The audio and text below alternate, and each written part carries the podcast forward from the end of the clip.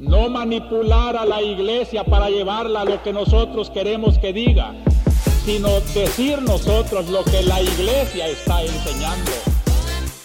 Bienvenidos al episodio 6 de la segunda temporada de La Conjura de los Tibios. Otra vez, como semana con semana, estamos aquí José Miguel y yo y tenemos una invitada súper especial para seguir en esta serie de episodios en los que vamos a estar hablando específicamente con invitadas mujeres de temas eh, de la mujer en la iglesia. Entonces, eh, tenemos una invitada súper, súper especial y a ver, eh, José Miguel nos la va a presentar. Nuestra invitada de hoy es Fer Barreto. Ella es maestra en Sociología y Gestión por la Universidad de Essex, Inglaterra, y doctorante en Ciencias Sociales por la Facultad Latinoamericana de Ciencias Sociales Flaxo, México. Ha sido consultora sobre ética, administración pública y nuevos enfoques de género. Es fundadora de No la Típica Feminista y miembro del Regnum Christi.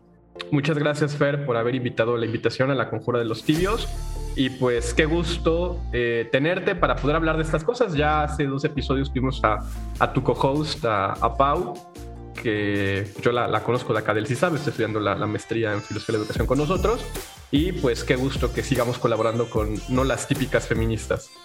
No, pero el gusto es mío, oigan, y la verdad muy emocionada, nerviosa, porque yo sé que aquí eh, las conversaciones se ponen intensas y profundas, entonces siempre es un reto, pero la verdad muy contenta por la invitación. Pues nos da mucho gusto tenerte y más porque porque eres de nuestra familia de Juan Diego Network, pero además porque eh, creo que somos de esta, mm, que ya lo hablábamos con Pau, como de este, de este grupo de personas que ni muy, muy, ni tan, tan, ¿no? Y justo eso es por lo que surge la conjura de los tibios, ¿no?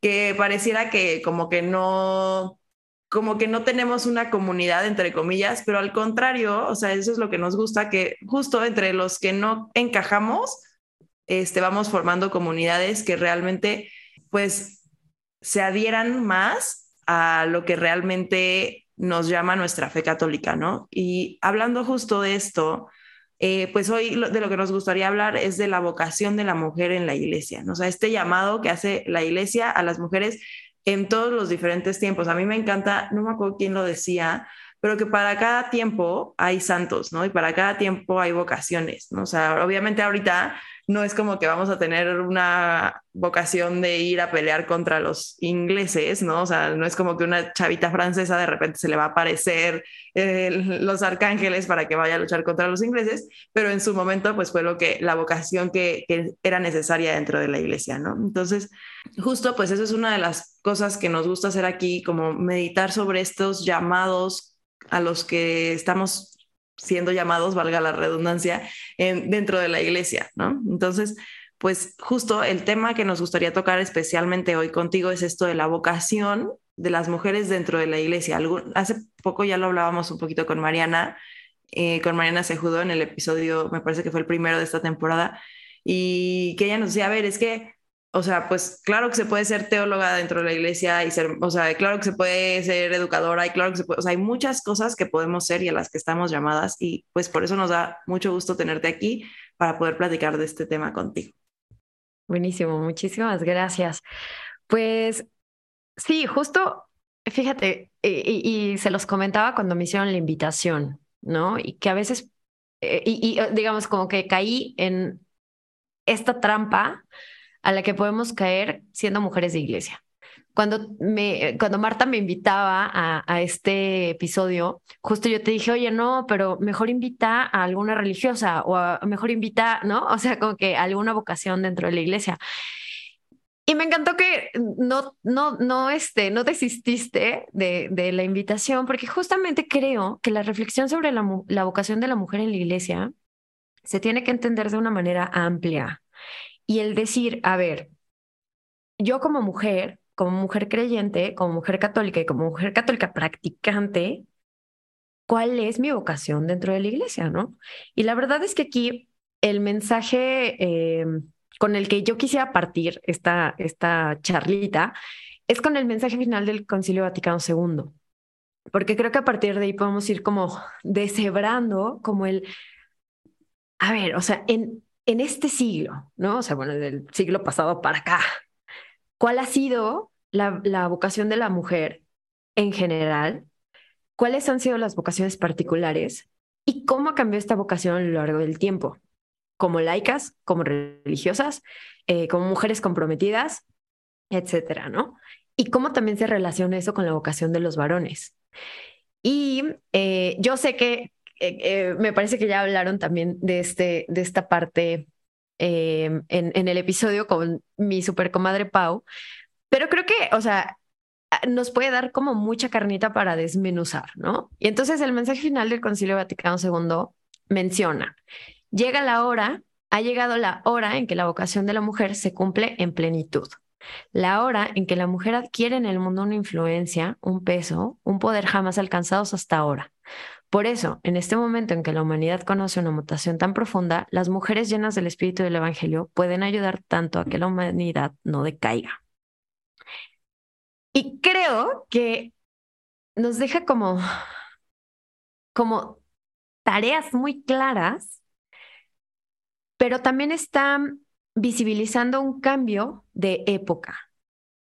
Y aquí podríamos relacionarlo con los movimientos de mujeres eh, de, de, pues, finales del siglo XIX o, incluso desde antes, ¿no? Principios del siglo XIX, Em, sobre todo con gran fuerza a mediados del siglo XX, ¿no? Y, pues claro, o sea, el boom de los 60 y de este feminismo radical y em, todo esta, cómo se problematiza la, la parte sexual en la vida de hombres y mujeres, pero además de eso, vemos un cambio muy profundo desde antes eh, en el que la iglesia empieza a hacerse eh, preguntas y, y digamos, eh, fuimos caminando hacia la consolidación tanto de modelos económicos, sistemas eh, políticos, ¿no? O sea, la consolidación de las democracias, también como este triunfo del capitalismo y de modelos de producción incluso, que es eso obviamente se va a ir reflejado en las relaciones de las personas. Entonces, eh, yo creo que este mensaje, primero lo que visibiliza es eso, un cambio en la sociedad en la que las mujeres comienzan a salir de la esfera privada y se, eh, digamos, y, salen a esta esfera pública con más fuerza. Y esto yo creo que esto es un, eh, digamos, un, un gran cambio que tuvo mucha resistencia en muchos círculos, pero que finalmente también tuvo como una, o que fue una tendencia que nos obligó a repensar cuál es el papel de la mujer en nuestra sociedad. ¿No? Y entonces eso nos hace, obviamente, o sea, la, iglesia como madre pone sobre la mesa esta idea de que eh, de que la influencia de la mujer en el mundo y en la misma iglesia es necesaria. Lo cual, ahorita me gustaría como que lo platicáramos un poquito también más a fondo. ¿Qué fue lo que cambió? A ver, porque, digamos, yo pienso como en siglos pasados, con mujeres que tuvieron gran influencia, hoy santas, pero mujeres que tuvieron gran influencia en la toma de decisiones de la, de la iglesia. ¿Qué pasó en, en el camino de la iglesia, en la vida de la iglesia, que de pronto como que esta influencia de la mujer como que se diluyó. Y entonces, eh, eh, a partir del, Concilio Vaticano II, pues empieza también como esta parte de la necesidad de visibilizar que es importante que tanto religiosas como mujeres laicas tengan mayor influencia, tanto en la esfera, digamos, del mundo, como en la misma esfera, esfera de la iglesia. Entonces, digamos, creo que... Mm, creo que esa es una de las partes que me gustaría como que conversáramos entre nosotros, ¿no? O sea, ¿qué cambió? ¿O hasta qué punto esta vocación de la mujer ha cambiado en el tiempo? Y más, a ver, pensándolo también desde una perspectiva de, de este, o sea, de este concepto que hemos hablado mucho también, que maneja mucho el Papa Francisco, de que el tiempo es superior al espacio, ¿no? O sea, también nos lleva a plantearnos en este lugar de decir, bueno, a ver, o sea, ¿cómo ha sido el proceso em, de las mujeres dentro de la iglesia? Que no es decir que, ah, bueno, es que ha cambiado el, o sea, la enseñanza y entonces ya se desvirtuó de lo que venía en la Biblia. No, o sea, es simplemente cómo ha evolucionado y ha crecido, ¿no? O sea, mm, creo que es un cambio que no ha sido necesariamente un cambio de contraste, sino un cambio de ir viendo los momentos y lo que se ha necesitado en cada momento, ¿no?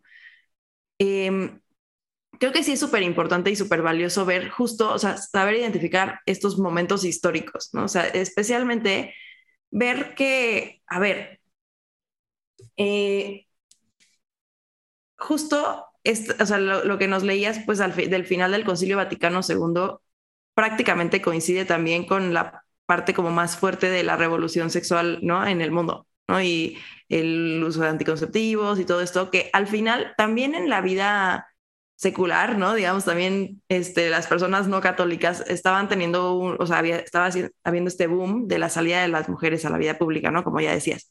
Entonces, a ver, creo que es una respuesta mm, muy sana de la iglesia, ¿no? O sea, no de decir, ah, bueno, el mundo influenció a la iglesia, sino de la iglesia responde a las realidades del mundo, ¿no? O sea, no es, no es que ah, pues sí, la iglesia pues fue y obedeció los caprichos de los caprichos mundanos, no, o sea, es auténticamente el magisterio y, o sea, la iglesia madre y maestra y nuestros pastores, siendo capaces de distinguir los signos de los tiempos, de ver lo que está pasando y de responder a ellos este, a través de la acción del Espíritu Santo, ¿no? O sea, que dejar que el Espíritu Santo actúe en los diferentes momentos determinados, ¿no? Entonces, creo que es súper no sé, se me hace muy interesante que, hay, o sea, a ver, no es como que son cosas que pasaron en momentos completamente diferentes, ¿no? No es como que fue la revolución sexual en 1960 y la iglesia estaba hablando de, de la salida de la mujer a la vida pública en 1922, ¿no? o, en, o en 2017, ¿no? O sea, es como, pues sí, claro que responde a los tiempos que también se manejan en la sociedad no católica, digamos, ¿no? A mí, a mí me gusta leer este tipo de, digamos, de, bueno, uso la palabra con, con, mucho temor a equivocarme y sé que a muchos no les va a gustar el uso de esta palabra, pero estos progresos, digamos, a, la, a raíz de, de la luz del concilio, ¿no? Eh, Metol Ferré dice que es a partir del concilio que también logramos conciliar, digamos, a la tradición de la iglesia con las verdades que están presentes en el espíritu, por ejemplo, de la Reforma Protestante y del Iluminismo. Eh, si encontramos, por ejemplo, esta lucha política de la mujer que nace, digamos, a raíz de cierta conciencia histórica que se va desarrollando en el siglo XVIII, que florece o va a florecer en el XIX y que, digamos, adquiere ya una conciencia cultural en el siglo XX, aunada a nuevas eh, relaciones socioeconómicas y políticas, pues creo que evidentemente la iglesia tiene que manifestar un magisterio al respecto y sobre todo una propuesta antropológica que sea fiel también a la tradición, que creo que es ahí donde está la ruptura, ¿no? Eh, por ejemplo, una de mis críticas a James Martin es que, por ejemplo, él, él propone que esté errada la antropología fundamental de la Iglesia Católica y niega pues esta, este principio, por ejemplo, de que hay un sexo natural que responde a una vocación divina, a un deseo de Dios, ¿no? Por algo, pues en el Génesis, en Génesis 1, queda muy clara esta idea de, de varón y mujer los creó, ¿no? De hecho, hay un documento muy bello de la Comisión Pontificia para la Educación Católica, que así se intitula, para hablar del tema del gender, ¿no? Entonces, me parece que el tema eh, con este magisterio, pues Concilio Vaticano II, o que bueno, que viene, mejor dicho, a partir de, los propios documentos conciliares, parte de esta eh, asimilación de las eh, semillas del verbo que están presentes en estas luchas que parten de un ideal de justicia y que intentan serle fiel, fieles a la realidad, ¿no?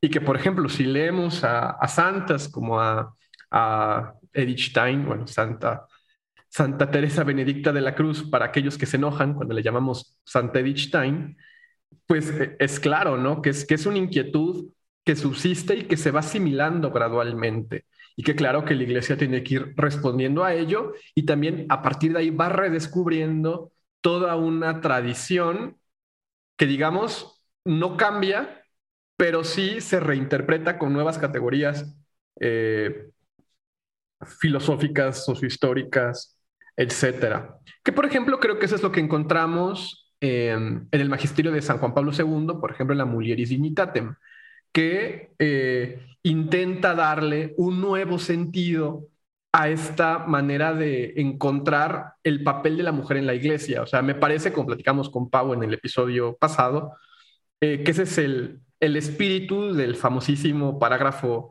número 99 de, de Evangelium Vitae.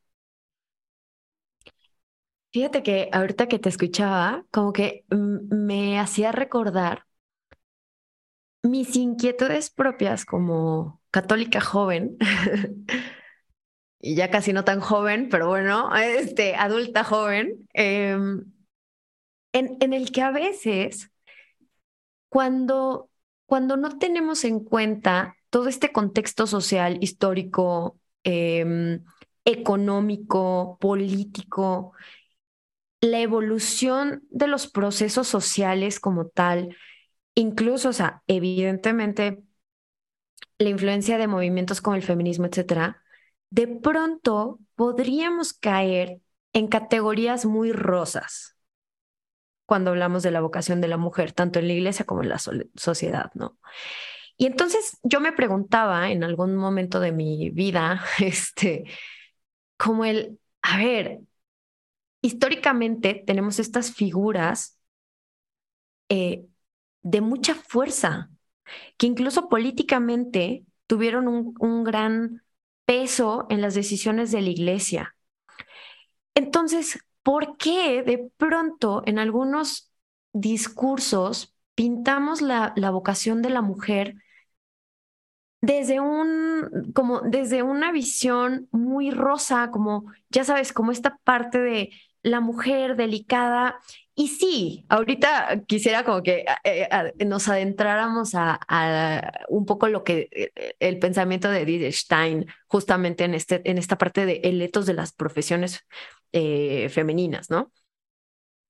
Pero, o sea, como que yo a lo largo de mi camino de fe también me he estado cuestionando si no nos hemos equivocado un poco en la forma en la que a partir de la modernidad, empezamos a hablar de la vocación de la mujer en la iglesia, ¿no? Como tu trabajo es la crianza o tu trabajo es pues eh, esta parte del servicio, pero un poco más calladito, ¿no?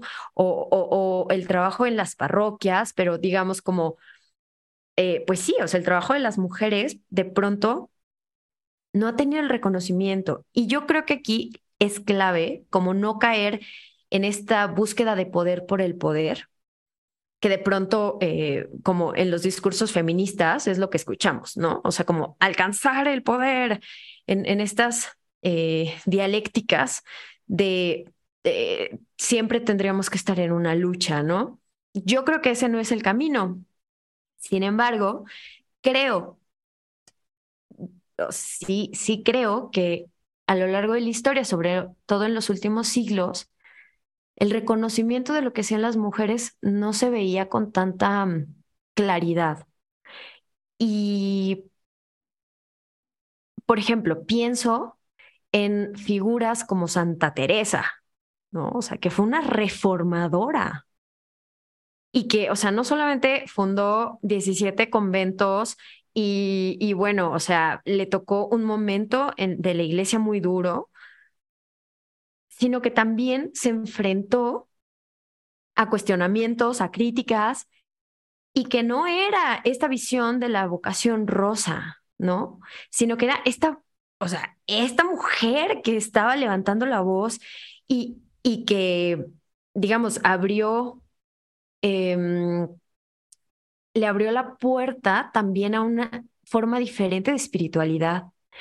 Y pienso, por ejemplo, hay un pasaje que, mm, o sea, creo que es uno de mis favoritos, que está en Lucas 8, que nos habla de, de Juana, de Susana, de María Magdalena y de las mujeres que apoyaban la labor de Jesús y de los apóstoles con sus bienes, ¿no? Y entonces, siempre que me, que, digamos, que ah, se hace esta crítica de que eh, el hombre solo es el proveedor, como que yo pienso en este pasaje, o sea, las mujeres también han sido proveedoras de una forma o de otra en el camino de la iglesia.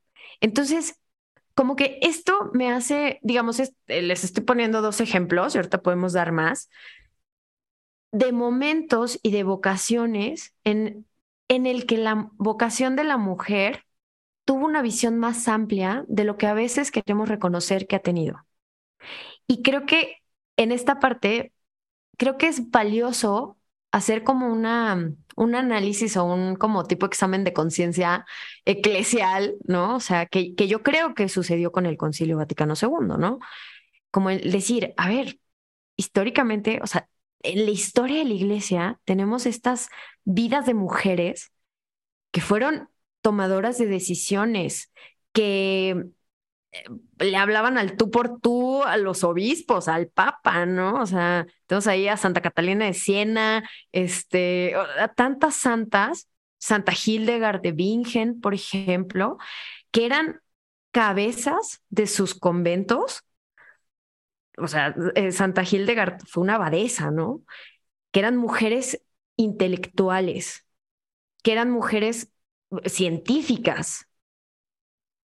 Y entonces creo que esa, o sea, el, el, ver la historia de las santas también nos da como esta amplitud de decir, es que realmente la riqueza de las vocaciones o de la, de la vocación que incluye muchas formas de expresión de, de la misma vocación de la mujer en la iglesia, pues han sido amplias. Creo que el problema ha sido en reconocerlas, ¿no? O sea, en visibilizarlas. Y creo que de esa forma también muchas más mujeres se sentirían, em, pues, pues conectando, ¿no? O sea, otra vez con la iglesia, el decir, pues claro, sí quepo en, el, eh, sí quepo en la iglesia, porque soy una mujer echada para adelante, ¿no? O sea, porque desgraciadamente muchas veces vemos la vocación de la iglesia como eso, como el estereotipo, o no sé qué opinan. Justo, o sea, ahorita que te estaba escuchando y que hablabas del estereotipo, me ponía a pensar un poco, em, ¿no será que un poco nos hemos ido, o sea, no, no la iglesia, no el magisterio como tal, sino los católicos de a pie, ¿no? Nos hemos ido a este extremo de hacer la, la vocación de la mujer así rosita y wow, todo bonito y tu vocación es este toda, ser toda tierna y toda dulce, que, o sea, ok, sí, pero, como, o sea, quitar toda esta otra parte, me parece que no, no podría ser que, que hemos llegado a esto en una cosa de querer ser contraculturales, así como de, ah, bueno, la cultura actual dice que las mujeres son fuertes y empoderadas, pero nosotros, católicos, somos anti la cultura actual, entonces, como esto viene de la cultura actual, entonces lo negamos, ¿no? no sé, lo pensaba así como un poco aventurándome, a lo mejor es una, una sobresimplificación de algo mucho más complejo, pero porque pensaba, por ejemplo, en este, en todo este movimiento eh, que se sobre todo en Estados Unidos se dio mucho, ¿no? O sea, en, cuando Ronald Reagan y así, ¿no? Y que entonces se, se juntaron varias, este, varias denominaciones cristianas y así para, para formar como un bloque conservador fuerte que era completamente anti lo que estaba pasando en los cambios culturales del tiempo, ¿no? Y me, o sea, me podría poner a pensar que a lo mejor algo que de origen no es católico, o sea, el, el minimizar así como el rol de la mujer y así, no es algo católico, ¿no? O sea, cuántas santas hemos tenido a lo largo de la historia, este, y, si, o sea, si nos vamos o sea, los principios de la iglesia, ¿no? O sea, si nos vamos a, este, no sé, o sea, a la Edad Media y todo esto, o sea, cantidad de santas que son, o sea, que a ver, por ejemplo, Santa Clara de Asís, sí muy tierna y sí muy dulce y sí muy hermana Luna, pero también, o sea, cómo se le puso al brinco a su papá y a sus hermanos, ¿no? Por, por su vocación, ¿no? Entonces, esta, siento que este, esta idea de, ay, la, la mujer calladita que se ve más bonita, ¿no? No es ni bíblico ni católico. Me parece que es una respuesta a querernos alinear con un conservadurismo mmm, no necesariamente alineado a, nuestra fe. Eh, ahorita que decía, o sea, que estamos hablando de esto, yo pienso mucho y la verdad, o sea, me gusta mucho decirlo y lo digo un poco en broma, pero es broma, pero si quieren, no es broma, ¿no? De cuando hablan de que, ay, es que no, hay que regresar a una femineidad bíblica y es como, ok, entonces vamos a atravesarle la cabeza a nuestros enemigos que estén atentando contra nuestro pueblo con una estaca o de qué feminidad bíblica estamos hablando. No estoy abogando por la violencia, pero es como, o sea, ¿de qué feminidad bíblica estamos hablando? ¿La de Judith, la de Esther, la de Ruth? O la que nos queremos hacer idea loca en nuestra cabeza, que es estarle así nada más viendo con ojos a, este de borrego a medio morir a los líderes hombres, ¿no? O sea, no sé, creo que justo creo que es una alineación que tenemos erróneamente con el conservadurismo más que con un catolicismo auténtico y con una idea auténtica y bíblica de lo que, de, o sea, de lo que está llamada a ser la mujer. Bueno, a mí me parece que hay muchas harinas de muchos costales en, en esto, ¿no? Porque creo que es difícil no caer en generalidades, porque creo que cada caso en este sentido tiene una propia razón de ser. O sea, a mí, a mí qué me parece. O sea, yo creo que evidentemente lo que dice Marta es verdadero, ¿no? O sea, si hay un se hace un reduccionismo cuando se afirma que hay un modelo antropológico de sumisión de la mujer y que esto inclusive puede ser considerado una especie como de virtud cristiana, cuando pues la historia de la iglesia y la tradición nos muestra que no es así. Pero yo creo que también es muy verdadero que dado, dada, digamos, esta lectura dialéctica no solo de la historia, sino de, sino de las relaciones humanas, los movimientos reivindicadores de las mujeres o de las mujeres en la vida pública, en ocasiones lo que intentan hacer es un contestatarismo y a partir de la afirmación radical de la diferencia, digamos, decir, ah, bueno, entonces eh, no quiero ser sumisa, entonces ahora voy a hacer todo lo contrario y voy a renunciar también, digamos, aquello de común que tengo con el género mujer. Entonces, todo lo que suene a femenino eh, se identifica con statu quo, cuando no es así. O sea, creo que aquí el punto era, es lo que comentaba con, con lo que comentábamos con, con Pau la vez pasada. O sea, es esta distinción muy importante entre lo común y lo diferente, entre lo formal y lo accidental, o sea, con categorías de subir y no, entre la personalidad, o sea, lo común, por ejemplo, al ser hombre o, o al ser mujer, y la personalidad, que es el sello particular y la vocación a la que responde uno. O sea, creo que el gran problema está cuando asociamos que hay una vocación que está determinada por el sexo. O sea, esta idea de que el hombre es proveedor, la mujer es criadora.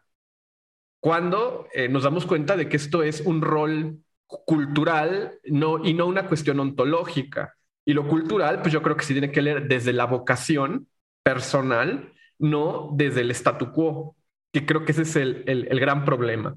Pero evidentemente, pues esto implica un discernimiento muy profundo y también comprender cómo son las relaciones interpersonales que se dan entre hombres y mujeres, entre mujeres y hombres, entre hombres y hombres, y por ejemplo, cómo todo esto se transmite en la educación, en la crianza, etcétera. O sea, yo creo que ahí es donde está el, verdadero problema de, confusión.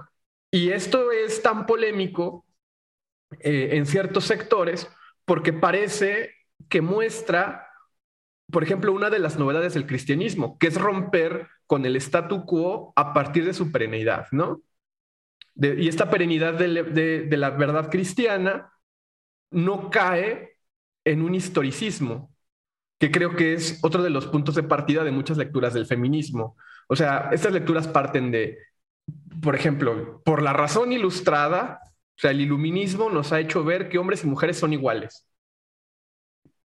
cuando afirmar la igualdad sin matices es algo peligrosísimo. Pero vean, es curioso, se afirma la igualdad desde la diferencia radical.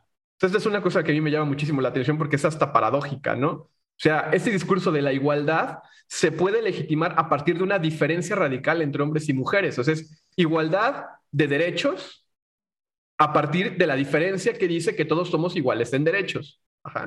Eso, eso, eso es muy contradictorio. Y esto también mata pues todas las posibilidades de encontrar los genios particulares que claro que a partir del genio masculino y del genio femenino imprimen, digamos, algo particular en su quehacer, ¿no? O sea, yo creo que claro que hombres y mujeres estamos llamados a la crianza. Y, yo creo que sí es una manera diferenciada pero no diferenciada primariamente a partir del sexo ni del género, sino a partir de la vocación personal. O sea, también habrá mujeres, por ejemplo, que pueden hacerse más cargo, por ejemplo, de los quehaceres cotidianos, ¿no? Y a lo mejor les falta, por ejemplo, la mano dura, pero también tenemos el contraejemplo. Puede haber hombres que sean muy responsables para las labores cotidianas, hacer lunch, limpiar, etcétera, pero que les falta mucho la mano dura en la crianza, ¿no? O sea, esto responde a una, cuestión personal y aquí el problema pues es que partimos siempre de un C, ¿no? De un uno, de un uno tiene que, uno debe de, la mujer debe de, el hombre debe de, y pues esto rompe toda posibilidad de comprensión de lo particular. Me parece que el desafío, por ejemplo, de una teoría de género personalista, precisamente pues es trascender este statu quo y esta eh, visión monolítica de las relaciones entre sexo y género, que claro que existen, o sea, el problema es negar el sexo o negar el género, ¿no? El punto es más bien encontrar cómo se interrelacionan sexo y género y cómo se realizan en una vocación personal que de alguna manera, o sea, no es que esté determinada en el sentido de que no haya libertad, sino que más bien está, digamos, influenciada, está encaminada a ciertas características particulares del sexo asociadas al género según hombre y mujer. Y, esto eh, pues es polémico tanto con los, los sectores conservadores como en los sectores liberales, porque nos invita a repensar nuestras relaciones interpersonales, ¿no? Y, de nuevo, o sea, creo que aquí lo importante es hacer estas distinciones para no caer en reduccionismos. Porque de nuevo, por ejemplo, hay, un artículo que les recomiendo mucho de Feli Merino, que fue mi profesora, que sé que estaba en las típicas feministas, em, que se llama De lavadoras y esquelas sobre la libertad de la mujer. Y dice, la peor esclavitud de la mujer es pretenderla una superwoman, ¿no? Entonces, lo que dice ahí Feli, pues es, o sea, también el problema de querer ver a la mujer en esta visión eh, posmoderna de que la mujer tiene que ser luchona, tiene que poderlo todo, tiene que ser teóloga, filósofa, ama de casa, buena madre, diputada, senadora, porque asume que el hombre sí es un Superman, ¿no? Cuando tampoco es así. El problema es el statu quo que presenta esta proyección también exagerada de lo que tienen que ser los hombres y le intenta, digamos, abrir a las mujeres como un modelo de virtud, cuando creo que no es virtud ni para los hombres ni para las mujeres, porque ahí es donde se suprime la vocación personal. Me encanta. Me encanta y me hizo, eh, me hacían como muchos clics, eh, muchas cosas de las que decías. Mira, desde hace tiempo hemos estado reflexionando entre todas las que colaboramos en, en no, la, no, la, típica feminista y no las típicas feministas, el podcast, sobre que hasta ahora el feminismo o los feminismos han problematizado la categoría de sexo y la categoría de género. Y esas han sido las categorías que han dado pie a las teorías, ¿no? El decir, eh, es que se me menosprecia porque tengo útero, ¿no? O porque eh, por, por mi composición corporal soy más pequeña, soy un poco eh, no tengo la fortaleza física del varón, entonces se me hace menos. Eh, porque tengo la capacidad de gestar, se me hace menos. Y entonces aquí tenemos como estas respuestas a partir de los feminismos, por ejemplo, de la igualdad, de decir, ah, no, pues entonces, este, nosotras podemos igualarnos en todos los varones, ¿no? Y luego tenemos esta contrarrespuesta de las eh, feministas de la diferencia, en el que nos dicen, no, no, no, pero ¿por qué tenemos que menospreciar lo propio femenino? ¿No? Y entonces tenemos el resultado de este, eh, de esta salsa de molcajete, ¿no? O sea, este, esta mezcla de, visiones alrededor del sexo y el género. Y lo que decías, eh, José Miguel, me, me daba así como, como eh, el pase a gol de decir, es que hemos visto, yo creo equivocadamente, o hemos problematizado equivocadamente el tema del sexo y género, porque creo que la categoría que deberíamos estar revisando es la de relación, la relación entre hombre y mujer y cómo las relaciones se problematizan, no nada más a partir de la diferencia sexual o a partir de la vivencia cultural del sexo, sino a partir de un montón de factores que intervienen en la relación entre hombres y mujeres, entre hombres y hombres y entre mujeres y mujeres, como mencionabas, ¿no? Y entonces, un poquito así como dando el paso hacia, ok, ¿y esto qué tiene que ver con los roles y tareas de los que estamos hablando? Y tenemos un episodio buenísimo con Alicia Contró y, con su esposo, en el que hablábamos de los roles en las familias, ¿no? Porque claro que nos choca esta idea de, o, yo creo que a muchas de las chicas de, nuestra generación nos puede chocar mucho esta idea de, no, no, no, pero es que tu vocación es, es la crianza, ¿no? Y entonces lo que creo que, que hay que entender es que hay una diferencia entre rol y tareas. O sea, tu rol de mamá no lo va a poder suplir el papá jamás. Así como el rol de papá no lo va a suplir la mamá jamás. Las tareas que hagan mamá y papá son o responden a realidades concretas de esas personas, de esa familia. ¿Cuántas, no, sé, creo que la pandemia nos lo dejó clarísimo, ¿no? ¿Cuántas familias no conocimos que el papá perdió el trabajo? Y no fue porque no quisiera trabajar eh, o, porque no quisiera ser proveedor. Por cuestiones de la vida, pues se les presentó esta realidad. Y entonces, creo que, que, en el discernimiento social que tenemos que hacer como comunidad católica, en el discernimiento de los discursos, creo que tendríamos que dar como es, también esta evolución de las narrativas alrededor de los roles y de las tareas que ejercen tanto hombres y mujeres en sus roles de padres, ¿no? Em, y aquí me encantó que citaras a, a Feli Merino, porque la verdad es que es buenísima. Y si no han escuchado el episodio que tenemos con ella, por favor vayan, escúchenlo. Porque ella hablaba justamente de cómo este cambio en, en la concepción de la vocación dentro de la familia, de tanto de hombre como de mujer, es el resultado de este cambio de época durante la modernidad, ¿no? Entonces, con esta urbanización, con el cambio también de la división social eh, del trabajo, en el que los hombres salen a las fábricas, las mujeres se quedan en casa, se hace grande, mucho más grande la brecha.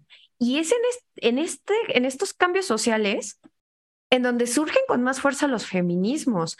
Pero vámonos como, ¿qué pasaba antes, no? O sea, en, en el entorno rural, la división de tareas era más equitativa. Incluso en la crianza, los hombres participaban más porque estaban, digamos, las comunidades estaban formadas y las relaciones eran diferentes, ¿no? O sea, las comunidades funcionaban de forma diferente que como funcionan en las ciudades. Y creo que esto puede ser como obvio o no tan obvio, pero creo que sí es algo que, que juega un papel importante y que creo que como iglesia em, pues nos ha tocado, creo, duramente este debate, ¿no? De, pues entonces, ¿cuál es el rol? O sea, ¿cuál es el rol de la mujer, ¿no? Y me encantó lo que decías, Marta, o sea, me encantó lo que decías de, a veces estamos cayendo en, como en una especie de... Mm, como de concurso, a ver quién le lleva la contraria más al mundo, ¿no? y, creo que esa tampoco es la, la respuesta de cara al Evangelio y de cara también a la creatividad del Espíritu Santo. Creo, y, y la vida de santas creo que nos da como, como esta conclusión, ¿no? De el Espíritu Santo y en, en general, o sea, la creatividad divina nos ha dado un rango de acción de la vocación personal mucho más trascendental de lo que de lo que nuestros esquemas humanos pueden llegar a, a, como poesía, a, a, tener, ¿no? Y entonces pienso en una María Magdalena que fue la primer, eh, como la primera apóstol en, en dar la buena nueva, ¿no? Y entonces pienso en esta creatividad del espíritu, como en decir, ¿por qué fue María Magdalena y no uno de los apóstoles? ¿Qué es lo que quiere decir esto a la luz de la vocación de las mujeres en la iglesia precisamente, ¿no? Y ahorita que decías de la diferencia entre rol y tarea, yo también creo que es importante hacer la diferencia entre rol y tarea, pero también la diferencia entre rol y vocación, ¿no? Porque a ver, el rol puede ser algo muy social y la vocación es algo muy personal, que viene del alma, que viene de la gracia, ¿no? Entonces, a ver, o sea, puede que haya una, no sé, pensaba cuando estaba, o sea, mientras hablábamos, em, pensaba, por ejemplo, en Santa Llana, ¿no? Em, pues su vocación, claro, sí, bueno, para empezar, todos tenemos la vocación a la santidad, ¿no? Pero su vocación profunda a la maternidad, claro, pero también a su vida profesional como médico, ¿no?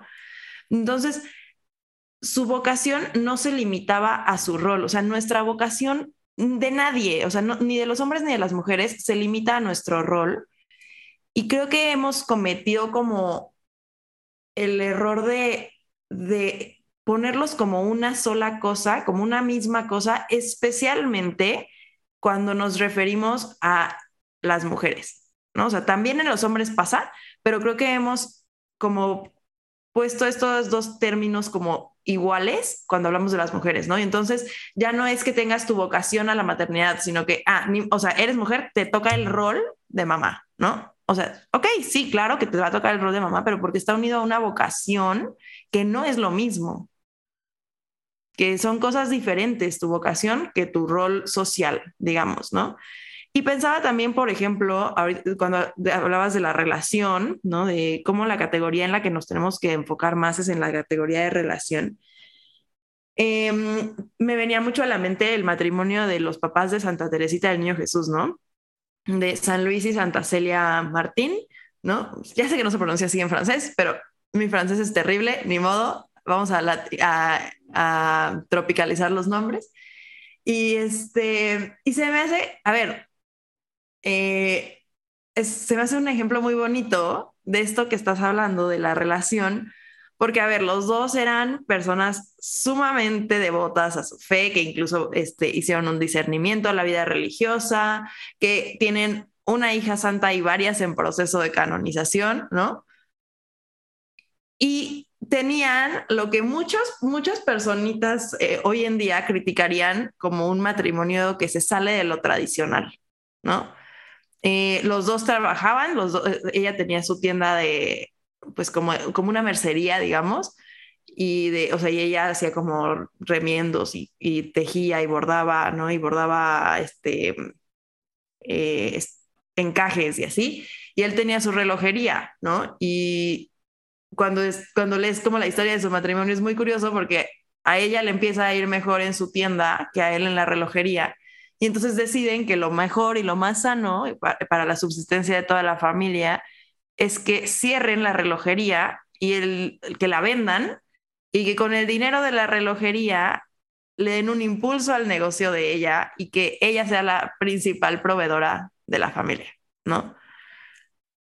Entonces, o sea, yo pienso en la cantidad de personas que si en ese entonces hubiera existido Twitter y si en ese entonces hubiera existido este, la globalización y artículos este, que se hacen virales en sitios católicos y así, bueno, o sea, no, es que qué clase de, de modernidades honestas, ¿no? O sea, y eso no hace ni menos santa, ni menos mujer, ni menos Em, practicante de su fe a Santa Celia, ¿no? Y tampoco le hace menos, o sea, incluso retomando como lo que decíamos de la dulzura y la ternura y la vocación rosita, siento que se oyó como si a mí me chocara la, la parte rosita y, o sea, obviamente nuestra audiencia no nos está viendo, pero literal, mi micrófono es rosa, mi cable es rosa, la funda de mi computadora es rosa, el teclado de mi computadora es rosa, mis audífonos son rosas, o sea, toda yo soy rosa, ¿no?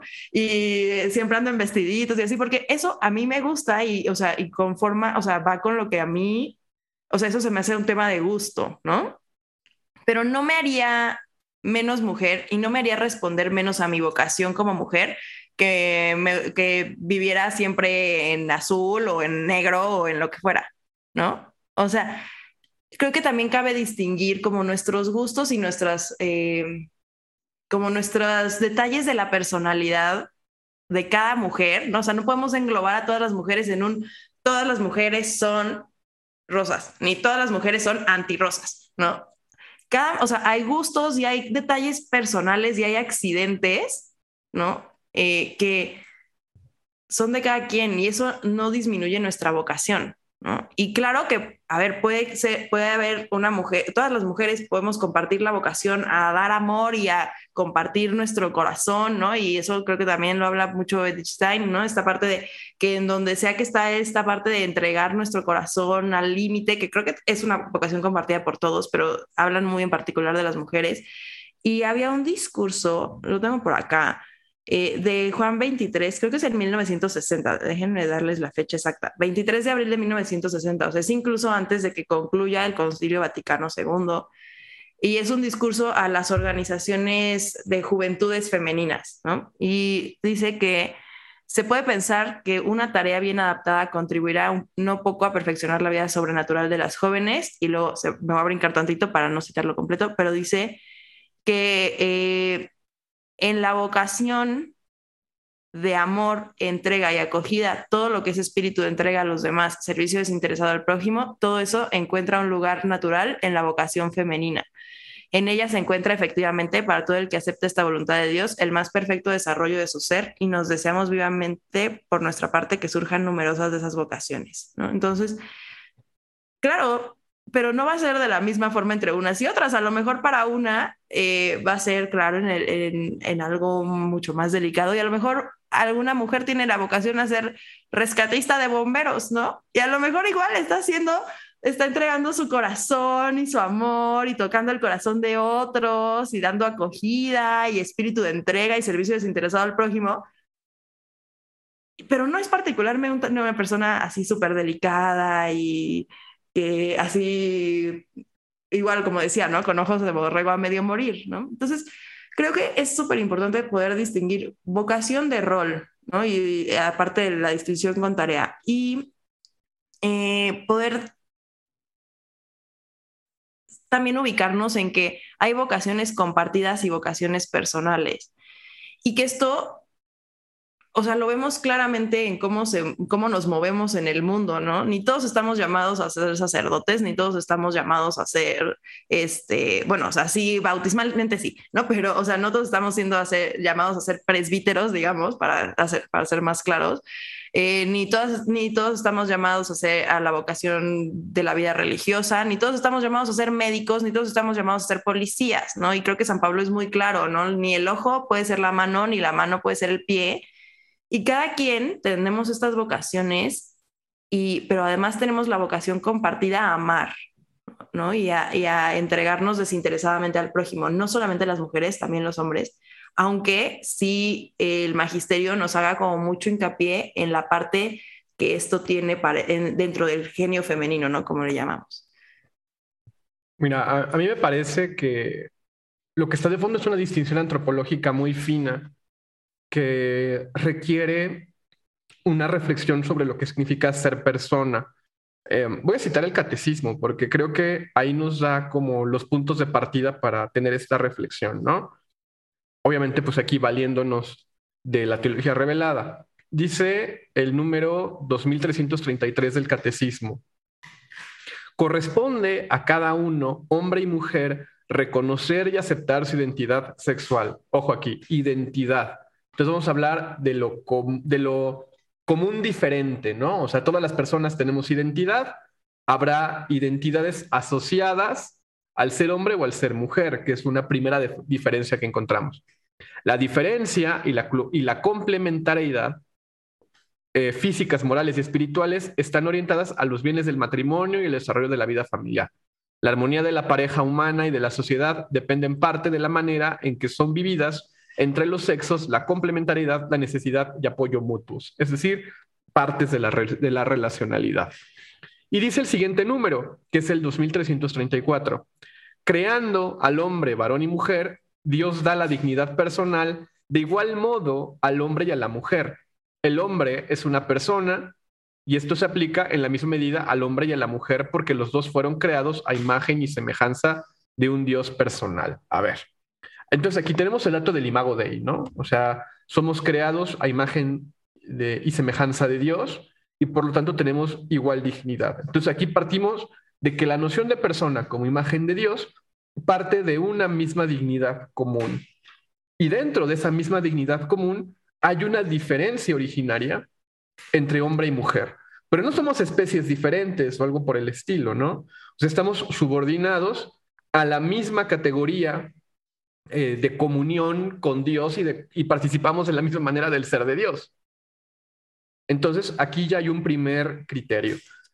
Ser persona, o sea, así como ser persona es ser digno, ser persona es ser relación. No hay persona no relacional. Ajá. Aquí lo interesante es estudiar o analizar cómo se da esta relacionalidad y a partir de dónde. Y de nuevo, distinguimos lo común y lo diferente, ¿no? O sea, podemos hablar, por ejemplo, de que hay un rol asociado al sexo, es decir, a la identidad diferenciadora eh, primaria, que tiene que ver muchas veces con cuestiones eh, fisiológicas y fisonómicas. O sea, aunque mi esposa pueda cargar el garrafón, eh, para mí me es mucho más sencillo hacerlo, ¿no? ¿Qué sé yo? Y por otra parte, ya podremos hablar que está la tarea, o sea, que la tarea ya responde a una cuestión diferenciada según la personalidad, es decir, lo diferente que hay en cada uno y en su orientación a, ¿no? Eh, yo creo que es muy importante entender muy bien esas relaciones entre sexo y género. ¿Por qué? Porque el género precisamente se, se refiere, en mi manera de comprenderlo, y yo aquí estoy muy influenciado por Blanca Castilla y la influencia que Javier Subiri tiene en ella, Em, creo que lo tenemos que leer como esta expresión de la persona, de la vocación personal, ¿no? Y cómo la vocación personal se relaciona con otras personas, sí de manera complementaria, pero como decía la vez pasada, más bien de una manera que incluso trasciende la reciprocidad. Y esta eh, función que trasciende la, reciprocidad es la respectividad. O sea, somos respectivos en tanto que relacionales y nos encontramos según pues nuestra personalidad y nuestro modo particularísimo de ser. Pero ¿cuál es el dato que aquí rompe, digamos, con la pura diferencia? Lo que, lo que mencionaba Marta, eh, creo que le llamabas vocación compartida, que yo puedo ser más radical en eso y podemos llamar una vocación universal. Eh, la vocación universal, por ejemplo, si la analizamos en Amor y Responsabilidad de Boitigua, pues es esta vocación común que tenemos todas las personas al amor. Y donde aparece el tema de la norma personalista del amor, ¿no? O sea, amamos de manera desinteresada y no usamos y estamos llamados a ello, porque de lo contrario, pues estaríamos inclusive traicionando nuestra propia persona, porque es la negación de la relacionalidad, que es lo que nos constituye como personas, ¿no? Entonces, no hay personas sin amor, porque digamos, la forma más depurada de la relacionalidad tiene un nombre y ese nombre es amor. Ahora sí, ¿cómo se ama? ¿No? Pues ese es el genio personal de cada quien. Y esa es la manera como se imprime en cada quien, digamos, esta insustituibilidad de nuestro ser. O sea, eh, por ejemplo, Stein habla mucho de esta idea de que el alma, pues es hecha por Dios de manera artesanal y particularísima, aunque se comparte lo común, y aquí es donde emerge nuestra vocación personal y nuestro sentido de santidad, ¿no? Pero partiendo siempre de que hay una igualdad ontológica originaria en la cuestión de la imagen y de la semejanza y de la dignidad del ser persona. Entonces, por eso me gusta mucho esta distinción que hace Subiri, que recupera Blanca Castilla, entre personalidad y personalidad, porque la personalidad es común, es formal, es racional, ¿no? Y ahí no hay posibilidad a la diferencia. En cambio, la personalidad es la radicalidad de la diferencia en comunión, que creo que eso no es lo que se logra comprender. O sea, me parece que confundimos cuestiones de personalidad con cuestiones de personalidad. O negamos la personalidad o negamos la personalidad, es decir, o negamos lo común o negamos la diferencia, que creo que es el, el gran problema. Y peor aún, que a veces ni siquiera tematizamos estas cuestiones y las leemos simple y sencillamente a partir del statu quo. Entonces, asociamos ideas que supuestamente tiene la iglesia, por ejemplo, a prácticas que vemos en el día a día en grupos que se autodenominan, por ejemplo, católicos, ¿no?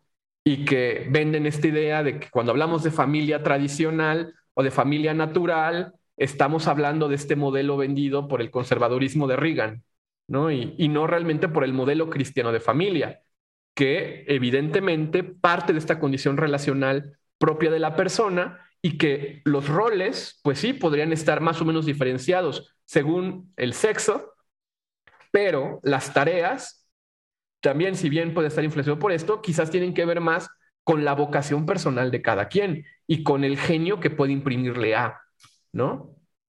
Eh, o sea, esto, esto es muy importante porque, por ejemplo, a veces se piensa que el alma, por ejemplo, no es sexuada, ¿no? Y Stein, por ejemplo, es una defensora de que el alma es sexuada y de que lo sexuable eh, no es el cuerpo, o sea, más bien el cuerpo es una estructura que corresponde con un alma sexuada, ¿no? Entonces, viéndolo así, nos damos cuenta de que este mandato divino en la creación tiende particularmente a un fin concreto. Entonces, pues sí, claro que hay diferencia, pero esta diferencia precisamente es lo que permite la reciprocidad y la respectividad en la diferencia hombre-mujer, pero todos somos respectivos relacionales de otro, ¿no? Y esto, por ejemplo, es bien interesante cuando analizamos cómo se va transmitiendo la educación y cómo nos damos cuenta de que un montón de prácticas que tenemos no tienen un fundamento antropológico coherente, ¿no? O sea, por ejemplo, lo que decía Marta, o sea, cuando causa escándalo, por ejemplo, que la mujer sea la proveedora y el hombre el que se dedica a la crianza. O ¿en qué lugar del magisterio, de la razón, esto responde a una cuestión real y no más bien a una cuestión de construcción social? Ahí sí. O sea, es irónico, ¿no? O sea, que la idea, por ejemplo, que ciertos defensores de la familia tienen de familia natural, es una familia completamente, digamos, hecha desde una construcción social. Ahí sí. Y no apelan a la evidencia de la razón, ni mucho menos a la antropología fundamental. Por eso, o sea, volviendo al tema que les decía, a mí me preocupa mucho eh, la propuesta antropológica de James Martin, porque él niega lo que a mí me parece que es el fundamento más profundo de la antropología cristiana, que es precisamente la diferencia en comunión a partir de la creación de Dios como imagen y semejanza, que es lo que le da estructura a nuestra relacionalidad.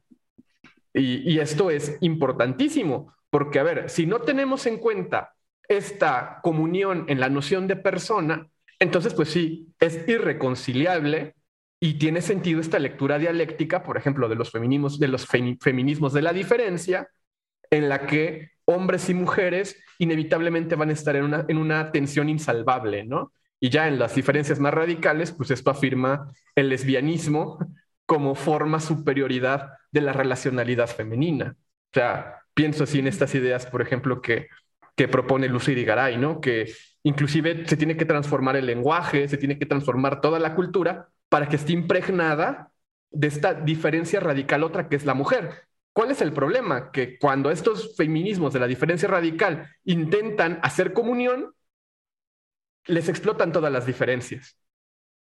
Y entonces se convierte en la torre de Babel. Y por eso estos discursos, digamos, pierden toda posibilidad de práctica, porque la diferencia radical, cuando se vuelve grupo, inevitablemente tendrá que buscar comunión, ¿no? Entonces, pues, por ejemplo, hay autoras como Judith Butler, parten la cuestión de la interseccionalidad, ¿no? Y a partir de aquí se intenta crear una nueva comunión, pero de nuevo, es demasiado frágil porque no responde a la realidad humana, que siempre es esta distinción entre personalidad y personalidad y que esto implica unos modos muy particulares de relacionarnos y de hacernos respectivos de otro, que eso es lo inevitable. O sea, por ejemplo, yo cuando caché esta idea, que la encontré por primera vez en, Amor, y en Amor y Responsabilidad de Boitigua, decía, es que sí. O sea, nunca me había puesto a pensar que no hay personas sin relación, no hay persona no relacional. Inclusive la persona más sola que pueda haber, en, suponiendo que es posible que haya una persona sola, se relacionará con su conciencia, aunque es ella misma, pero siempre está en este ejercicio de ser respectivo de algo. Y lo vemos, por ejemplo, en el día a día con nuestra crianza. O sea, claro que Marta, Fer, yo estamos y somos también a partir de nuestras relaciones respectivas educativas, por ejemplo, respecto a cómo, a cómo hemos sido educados como hombres y mujeres. Pero también hemos tenido una vocación personal misteriosísima que nos hace tener cierta eh, disponibilidad a cierta manera de ser, que pues es nuestra identidad y lo que nos hace en último término insustituibles, ¿no? Entonces, o sea, creo que el gran problema de nuestro tiempo es que cuando afirmamos la diferencia radical o afirmamos una comunión torpe, lo que destruimos es a la persona. Mm. Y las personas pues se vuelven reemplazables. O sea, esa es una forma propia también de cultura del descarte, ¿no? Oye, eh, eh, me, me venía a la cabeza mientras, mientras nos dabas como, como estas ideas que la verdad se me hicieron muy poderosas, se me venía a la cabeza la frase de lo personal es político, ¿no? O sea, creo que es una frase que le ha hecho mucho daño al, a la sociedad, o sea, de cómo hemos construido las teorías eh, que acompañan estos cambios sociales, ¿no? pienso, por supuesto, eh, cómo esta frase eh, que viene mm, cargada, por supuesto, eh, desde las ideas de Simón de Beauvoir, pero también mucho de todo el pensamiento de Foucault, ¿no?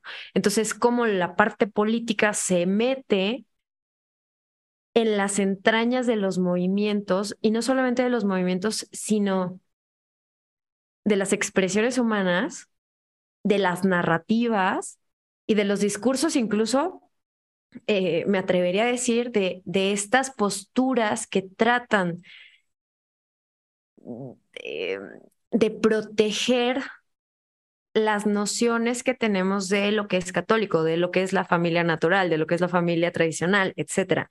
Y aquí un poquito como que pensaba en, en, que a veces los opuestos se atraen, ¿no? Ya saben, como la ley de la herradura y esas cosas. Como que lo pensaba un poquito así, o sea, el decir, a ver, eh, cuando, cuando las feministas se refieren a que lo personal es político, están problematizando esta idea de que todo lo que tiene que ver con mis decisiones, con mi cuerpo, con mis sentimientos, tienen un factor de poder, ya sea que yo pueda o no ejercerlo o que alguien lo pueda ejercer hacia mí, ¿no?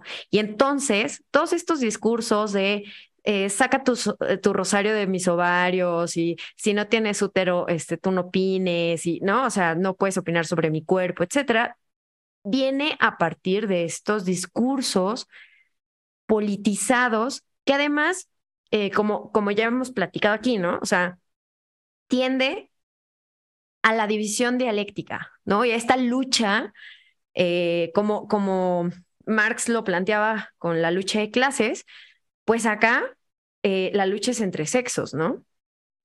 Eh, pero entonces yo pensaba, bueno, a partir de nuestra propuesta, de una mirada mucho más amplia de la vocación, tanto de hombres como de mujeres, me encantó lo que decías, Marta, y, le doy retuita a todo, de la diferenciación entre vocación, rol, tarea. Esto lo que nos, lo que nos eh, dice Josemi, ¿no? O sea, el, el entender que la persona es mucho más compleja y que su acción, su vivencia, sus experiencias trascienden lo político. Y entonces como que yo, yo pensaba y tengo mucho en el corazón esta frase de que lo personal no es político, lo personal es trascendental. Y entonces cuando, cuando pasamos esta frontera de lo, lo político que se queda en lo terrenal, y entonces pensamos que todo lo que hacemos tiene una trascendencia, no solamente en mi vida, no solamente, eh, por ejemplo, eh, pensando en la santidad, ¿no? Em, todo lo que hacemos también tiene una trascendencia en el otro. Y entonces aquí, como que, digamos, es como estas piezas del rompecabezas que empiezan a unirse y, y que ojalá que más personas estén haciendo estas reflexiones, ¿no? Porque a partir del diálogo es, es que se va construyendo esto en el que decimos, bueno, eh, qué necesario es entender que si mis acciones tienen una trascendencia en el otro y, digamos, tienen una consecuencia también en el otro, que seamos responsables de eso mismo, ¿no? Y, aquí pensaba muchísimo en, en evidencia que tenemos, por ejemplo, de las parejas que viven violencia, ¿no? O sea, a mí me, dolió muchísimo leer que el 70% de los hombres que han sido eh, victimarios o violentadores en sus relaciones fueron niños que vivieron violencia en sus casas. Y como el 65% de las mujeres que eh, vivieron en una relación de violencia fueron niñas que vivieron violencia de chiquitas. Entonces, claro, o sea, cuando entendemos que los fenómenos sociales y los fenómenos entre hombres y mujeres, entre, eh, digamos, eh, entre mujeres y mujeres, entre hombres y hombres, tienen esta naturaleza relacional, pues también tendríamos que ir caminando a que las soluciones para atender estas problemáticas también tendrían que ser relacionales. Y entonces no es un tema de como lo personal es político, eh, la, digamos, em, lo que se busca atender es que a partir de esa individualidad se atiendan los problemas, sino a partir de la relación, ¿no? Porque, porque entendemos esta trascendencia de nuestros actos.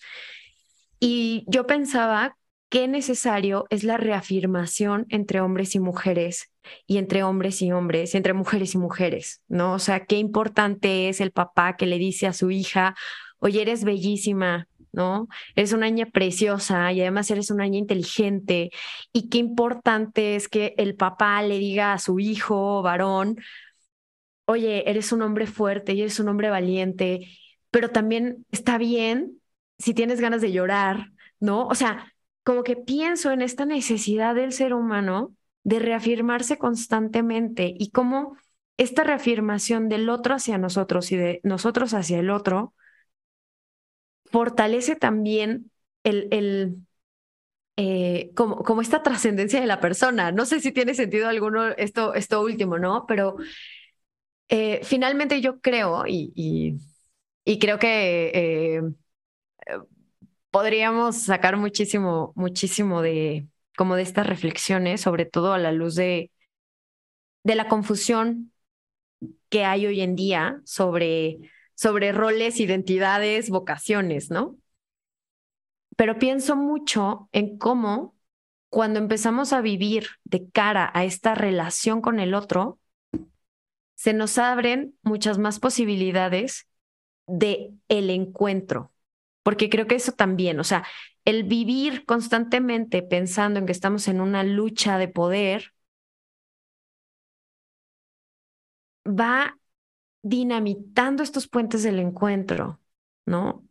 Entonces, bueno, creo que hay mucha reflexión en esto.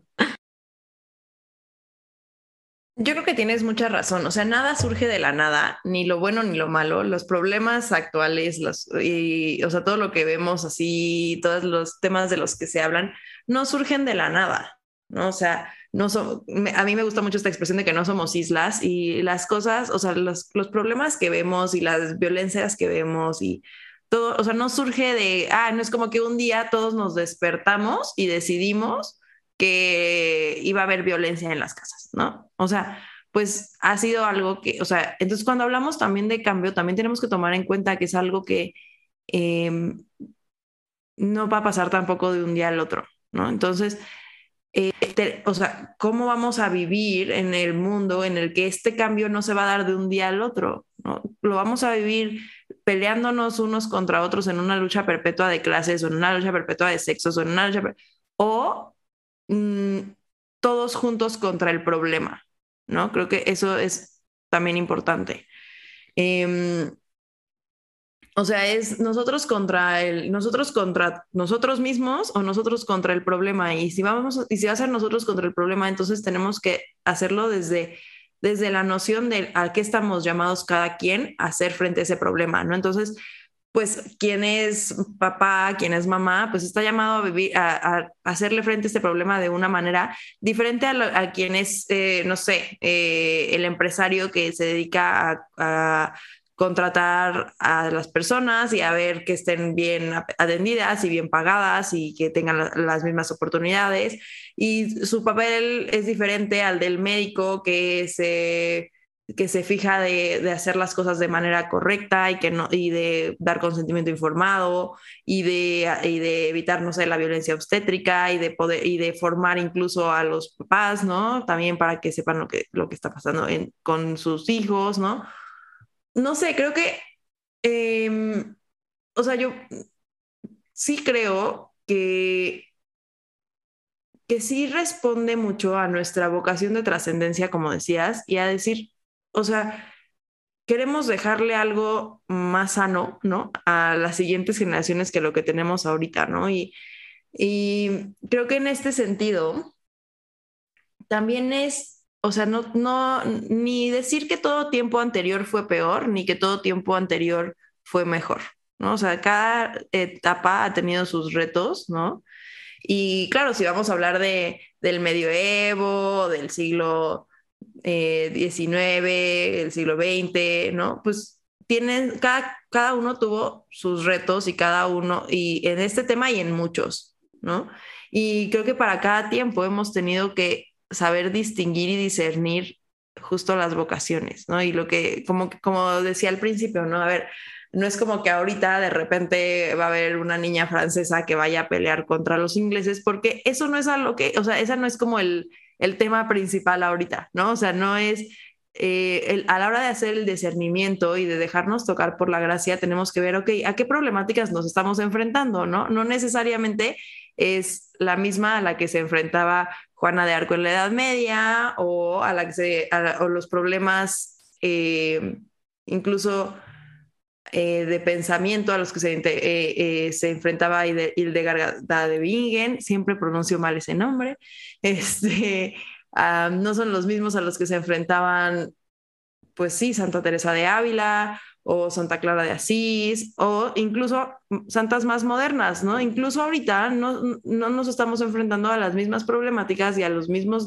desafíos que se enfrentaban incluso santas más recientes como Santa Llana o, como, o beatas como Chiara Badano, ¿no? Pero que, y que a pesar de que están cada vez más cerca de nosotros, vivimos tiempos en donde todo está pasando muy rápido, ¿no? O sea, todo cambia muy rápido, los desafíos son nuevos cada día y creo que es súper válido y, super, y sería súper valioso que tuviéramos la, mm, la capacidad de hacer este discernimiento. ¿Cuál es mi vocación? ¿No? O sea, primero como persona, ¿no? como persona y como católico, y después como persona, como católico, como hombre o como mujer, ¿no? Y en mi caso, ¿no? Como mujer, ok, dentro de mi estado de vida, dentro de mi vocación profesional, dentro de, o sea, poder ir discerniendo como nuestros, nuestros llamados, en, o sea, en grande y en chiquito, a qué estamos llamados también en el día a día, a qué estamos llamados cada día que es nuevo, ¿no? Y a lo mejor a qué estoy llamada ahorita no es lo mismo a lo que estoy llamada mañana o el viernes, ¿no? Em, entonces, creo que sí es, o sea, es importante que, que podamos como volver a ver que nuestra vocación de mujer no es un monolito y tampoco es algo estático. Y que cuando hablamos de genio femenino y de vocación de la mujer dentro de la iglesia, no estamos hablando de algo que ahí está y que vive como en un limbo del tiempo y del espacio y que nada más está ahí como que ahí abstracto e inalcanzable. Son cosas también muy concretas a las que podemos ir llegando, ¿no? Y creo que es muy importante también eh, poder ver que el magisterio reivindica esto también, ¿no? O sea, no es así como que nada más elucubración personal ni nada, o sea, eh, incluso, o sea, como que lo vemos muchísimo después del Concilio Vaticano II, pero yo últimamente me he dado cuenta que el Papa Juan XXIII tiene muchos discursos en donde les habla específicamente a mujeres y a mujeres jóvenes y me ha encantado leerlo. Yo no, no conocía mucho del Papa Juan, XXIII y como que me hice el propósito de, de como leer un poquito más de él porque estaba muy acostumbrada a leer cosas como postconciliares y como que quería como darle una leída a papas anteriores. Y me he dado cuenta que, a ver, es muy chistoso porque mientras que sí, el contexto cultural nos llama a un discernimiento porque todo es, o sea, como les decía, todo el mundo está cambiando muy rápido y nuestro contexto cultural no es el mismo ahorita que en 1960 y 1961. De todas formas, creo que podemos encontrar mucha esperanza justo a este tema de, de, búsqueda de nuestro, de nuestro llamado mm, personal como mujeres y como personas, ¿no? Em, tiene, o sea, tiene una, o sea, muchas cosas muy bonitas, pero hay un, hay un momento en, también en otro discurso que tiene en 1961 donde dice que las modernas estructuras sociales están todavía lejos de lograr que la mujer en el ejercicio de su profesión pueda realizar la plenitud de su personalidad y ofrecer aquella contribución que la iglesia y la sociedad esperan de ella. O sea, creo que vale la pena plantearnos, y cuando leía este discurso planteaba, bueno, ¿qué espera la sociedad de mí? ¿Qué espera la iglesia de mí? ¿Son lo mismo? ¿Son cosas diferentes? ¿Son cosas que a lo mejor son diferentes, pero son complementarias? ¿No? Porque claro, o sea, podríamos decir, bueno, la iglesia, la, la, sociedad espera de mí que sea una profesional productiva, que me realice como académica, ¿no? Que, que tenga logros tangibles, ¿no? Este, y la iglesia a lo mejor espera de mí eh, una vocación a la maternidad, a lo mejor espera de mí pues una vocación a, la educación, ¿no? Ahora, estas dos no necesariamente van a estar peleadas, pero también cabe eh, que, dice, que hagamos este discernimiento de qué es más importante para mí, lo que la sociedad pide de mí, lo que la iglesia pide de mí. Y si las dos pueden ir de mano, mano en mano, pues entonces qué mejor, porque entonces esto, estamos trabajando no solo por nuestro bien, sino lo que también nos dice Juan 23, o sea, un, una entrega desinteresada por el prójimo, incluso por el prójimo que no, es la, que no esté dentro de la iglesia, ¿no? O sea, por el prójimo que puede ser cualquier miembro de la sociedad. Pero yo creo que esta plenitud de la personalidad, o sea, no es posible eh, vislumbrarla sin un proceso de discernimiento que evidentemente requiere, o sea, ver, por ejemplo, la relación iglesia-comunidad, suponiendo que son diferentes, y ver también a qué uno se siente invitado. O sea, por ejemplo, ahí la espiritualidad ignaciana me parece que es, es muy, muy precisa, ¿no? El problema de hoy, creo yo, es qué condiciones hay para el discernimiento, que tampoco es tan fácil. O sea, ¿por qué? Porque partimos de un statu quo y es difícil, digamos, intentar ser libres encontrándonos como personas ante Dios y despojándonos, digamos, de, estos, eh, de estas estructuras que nos han dicho que las cosas tienen que ser así o de otra manera. ¿Qué veo hoy yo a partir de esto? Que también esto ha servido para contradecir una antropología fundamental, racional, que cimienta la visión cristiana del mundo. Y esto pues permite también que dentro de la iglesia entren discursos de la diferencia, que no solamente rompen con la tradición, me parece que rompen con la razón Y eso es lo que eh, abunda en, este eh, progresismo antimagisterial que comienza a tener eh, cierto impulso. Yo no sé si por mala intención, pero sí sé que por ignorancia. ¿Y cuál es, me parece, la raíz de esto? Lo que mencionaba Fer, o sea, este criticismo, esta suspicacia que nace a partir, por ejemplo, de las lecturas de Michel Foucault y aplicar, por ejemplo, la categoría de genealogía eh, para leer cuestiones dentro de la iglesia. Entonces, por ejemplo, ver que detrás de que no haya presbiterio femenino hay un mecanismo de control y hay un biopoder. Cuando no necesariamente responda a eso. Cuando hay una explicación eh, teológica en la tradición que me parece muy sensata al respecto, ¿no? O sea, de la misma manera como, por ejemplo, eh, pues no sé, los hombres no ejercemos de, misma manera nuestra maternidad espiritual, ¿no? Y que, por ejemplo, esta idea de que hay mujeres de primera y de segunda en la iglesia necesariamente responde a esta lectura dialéctica de suspicacia, que es algo adquirido. O sea, la vida de los santos y en particular de las santas, creo que nos los muestran en, en todo momento, ¿no? O sea, ya mencionaba Fer el caso de Santa Catalina de Siena, ¿no? Que nuestra, una querida de Twitter, eh, la utiliza como ejemplo para criticar al Papa cuando es todo lo contrario. Creo que si hay un ejemplo de obediencia al Papa es Santa Catalina. Pero bueno, creo que esto es lo que se tiene que distinguir y por eso es muy importante, como siempre decimos aquí en el podcast, lo que dice nuestra introducción de Monseñor Romero. O sea, decir lo que la iglesia está enseñando y acudir a las fuentes y no intentar encontrar el agua tibia ni inventarla que yo creo que es la gran tentación de hoy. O sea, hoy que la polémica del día es esto de esta imagen que se subió en el Facebook de la página del sínodo, eh, creo que desde ahí parte. O sea, que hay una desconfianza primera con la antropología que defiende la iglesia. O sea, como si esto no estuviera inspirado por el Espíritu Santo, como si los padres conciliares se hubieran equivocado y hasta ahorita el Espíritu regresó a la iglesia y nos está diciendo que tenemos que cambiar nuestra antropología, cuando creo que es plenamente racional y plenamente consistente. ¿No? Pero de nuevo, o sea, creo que lo primero es tener esta experiencia de tener información para discernir. Y a ver, no tenemos que estudiar todos antropología filosófica ni teológica, pero sí eh, encontrarnos de cara a la cruz en el discernimiento de decir, a ver, soy mujer, soy hombre en estas circunstancias, en estas condiciones, tengo una vocación común que es amar. ¿Dónde y cómo amo mejor? ¿Y cómo sirvo mejor? ¿No? Y a partir de quién y de qué. Y yo creo que ahí es donde se encuentra la comunión, ¿no? Y, tenemos que llegar desarmados necesariamente a esa comunión y entonces la diferencia ya no se convierte en algo determinante en sentido dialéctico y en un conflicto, sino más bien en un pretexto para la unidad y para lo que estoy diciendo desde entonces, la respectividad. Otro de los principios de Evangelii Gaudium. La unidad es superior al conflicto. Y aquí recuperamos aquello de Gálatas de que ya no hay ni hombre ni mujer, ni amo ni esclavo, ni judío ni pagano, sino uno solo mismo en Cristo. O sea, creo que Cristo, precisamente, una de las cosas que vence es la diferencia radical. Cristo en la cruz rompe la dialéctica.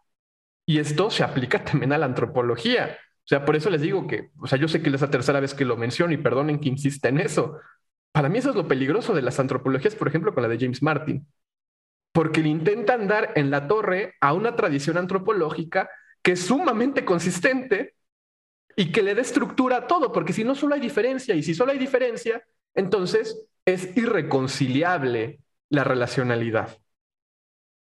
Y eso creo que es una pretensión que se intenta imponer precisamente, como decía, desde, estos discursos de la sospecha y de ver que tras todo, tras todo mandato, tras toda estructura, tras todo, eh, digamos, toda evidencia de la razón, hay un dispositivo. Hay un librito de uno de estos autores de supermoda hoy, eh, de Roberto Espósito, que se llama El dispositivo de la persona, ¿no? Entonces, Espósito que habla, o sea que los personalistas cuando hablamos de persona, lo único que estamos haciendo es eh, metafizar el cuerpo, que es la única realidad, y dar mandatos de control sobre los cuerpos, ¿no? Entonces, al final, dice Espósito, el problema es que queremos negar que somos cuerpos materiales determinados y que estamos eh, determinados por nuestras pulsiones y nuestras pasiones, y lo que se intenta controlar en una visión muy Foucaultiana es la sexualidad. Entonces, en último término, a lo que apuntala esto, pues a una vigilancia y un control de nuestros impulsos sexuales, y pues eso se reduce todo el discurso moralizante que hay en torno a las relaciones hombre-mujer, ¿no? Y bueno, o sea, cuando una persona que no ha estudiado antropología filosófica o antropología eh, cristiana lee estas cosas, pues claro que les resultan novedosas y las intenta aplicar a la tradición de la que viene, que empieza a leer con sospecha. Yo creo que hay una sana sospecha. El problema es cuando esto empieza a minar desde dentro una evidencia de la razón. Y que es necesaria para el discernimiento. Entonces, ya para, terminar con, con, esta participación que ya se prolongó un poquito, yo creo que sí es muy importante encontrar nuestra vocación personal, y esto se tiene que discernir en todo momento y se pide la gracia para este discernimiento que es permanente, pero entendiendo que hay una vocación universal y común, que es el amor, ¿no? Entonces, ¿dónde amo y dónde sirvo mejor? Y también darme cuenta de que este amor no es por la libre. O sea, hay un, hay un amor humano análogo al amor del creador con su criatura, que es al que verdaderamente estamos llamados, ¿no? Y tenemos modelos de santidad que claro que nos, nos inspiran y nos educan. O sea, si todo estuviera determinado, o sea, sería un, un absurdo, por ejemplo, que, ah, los hombres solo vamos a tener las virtudes de San José y las mujeres solo las virtudes de María. O sea, las virtudes josefinas no se pueden aplicar a las mujeres. Las mujeres de María no se aplican a los hombres. O sea, nos damos cuenta de verdad cómo estas vocaciones comunes, que creo que es lo que nos muestran las vidas de los santos, en tanto que imitan a Jesús a su manera, pues nos van, digamos, mostrando el camino del discernimiento permanente. Y esto al final es lo que hace iglesia. De nuevo, en comunión. Claro que esto implica también una ruptura con los moldes del statu quo. Entonces, a ver, por ejemplo, a mí me acusan de clericalista por defender estas posturas. No, no, yo creo que es todo lo contrario. El punto es que cada quien encuentre, como decía Marta, que el ojo no sea mano, ¿no? Y que cada quien encuentre su lugar particular y lo que platicábamos con Bruno en el, en en el episodio pasado. O sea, estar en el jardín de Dios, como nos diría eh, Santa Teresita de y saber que no todo el mundo puede ser rosa, pero todos formamos parte de este plan de Dios y somos confeccionados. Y si nos toca a lo mejor ser ahí un pedacito de pasto que parecería irrelevante, estamos haciendo una función dentro de, del, plan de Dios, ¿no? Y a partir de ahí vamos a responder siendo pasto, lo cual, claro, también implica una eh, solidaridad también con la injusticia, que es otra cosa que, tenemos que tomar en cuenta, ¿no? O sea, por eso, cuando vemos que alguien, por ejemplo, está siendo eh, violentado en su dignidad, pues tenemos que denunciarlo, ¿no? Pero creo que también hay una especie como de hiperreacción a lo que podríamos considerar una falta a la dignidad, tanto en un extremo como en otro, porque como decía Fer, bien se atrae, ¿no? Entonces, para algunos una falta a la dignidad puede ser eh, ver a un hombre eh, trapeando, como una falta de la dignidad puede ser una mujer que, por ejemplo, voluntariamente decide continuar con su carrera académica tras un embarazo, ¿no? O una mujer, por ejemplo, que voluntariamente decide eh, dedicarse de lleno a su hogar y ejercer como ama de casa y pedagoga permanente de sus hijos, ¿no? O sea, aquí el punto de nuevo es pasar por un proceso de discernimiento. El problema es cuando este tipo de decisiones son impuestas y cuando eh, nos educamos según un deber o una influencia eh, que no está del todo asimilada en plena libertad. Yo aquí nada más quisiera así como eh, de cierre, de cierre mío, em, aunado a esta actitud, porque yo creo que es una actitud, el, el, o sea, es una actividad, pero también creo que es una forma de vivir eh, y me refiero al discernimiento, ¿no? Creo que además del discernimiento que tenemos que hacer sobre todas estas reflexiones que estamos haciendo, eh, me acordaba mucho de mi orientadora espiritual, eh, que siempre me dice, Fernanda, hay que tener un santo temor de sí mismo, ¿no? Eh, ser temerosos, ¿no? O sea, pero al mismo tiempo, y un poquito, este, por, por, un, ah, por algo que dijiste hace rato, también hay que tener un poquito de un santo escepticismo. O sea, a la luz del Evangelio, a la luz de la doctrina de la iglesia, a la luz de la doctrina social, a la luz de la teología del cuerpo, pero también a la luz de lo que vemos en el día a día, ¿no? En el podcast siempre decimos que hay que contrastar las ideas con la realidad. Y creo que este, este santo temor de nosotros mismos, pero también este santo escepticismo nos tendría que llevar a estas reflexiones precisamente, ¿no? O sea, ¿qué cosas de la cultura no me están dejando vivir plenamente mi vocación o el anhelo profundo que tengo en el corazón o, qué cosas de las ideas preconcebidas que tenemos de, lo femenino y lo masculino no me están dejando vivir plenamente mi vocación, ¿no? Entonces, em, no sé, la verdad es que me, me llevo demasiadas reflexiones, amigos. Yo también anoté ya varias cosas que quiero como profundizar.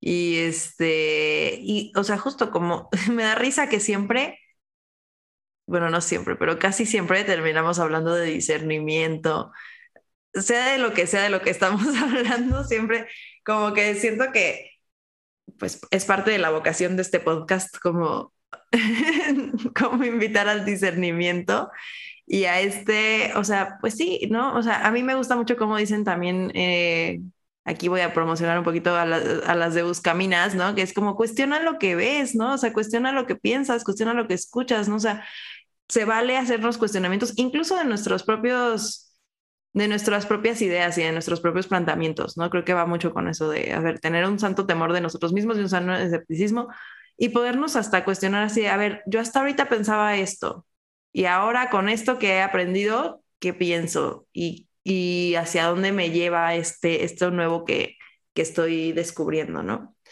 Entonces creo que eso es algo que me llevo mucho y em, sí, o sea, podernos dar cuenta de cómo tendemos también, y ahorita lo estaba pensando, o sea, que todo lo que hemos hablado a partir de este tema y cómo muchas veces tratamos de sobresimplificar estos temas, ¿no? Y en vez de sacarle todo esta, esto que hemos desmenuzado ahorita, y no digo que porque, ay, nosotros así súper intelectuales desmenuzando los temas, pero en general creo que nos pasa con muchos temas, ¿no? Nos pasa, por ejemplo, ahorita que mencionabas la imagen esta del sínodo, nos pasa, en vez de decir, ok, esto cuáles son las aristas, de dónde viene, a dónde va, este, simplemente nos quedamos con lo que vemos y, con nuestro pensamiento inicial, ¿no? En vez de poderlo realmente, sí, me gusta mucho la palabra desmenuzar, desmenuzar apropiadamente, ¿no? Entonces, creo que también me, me llevaría a esta parte de no sobresimplifiquemos las cosas, o sea,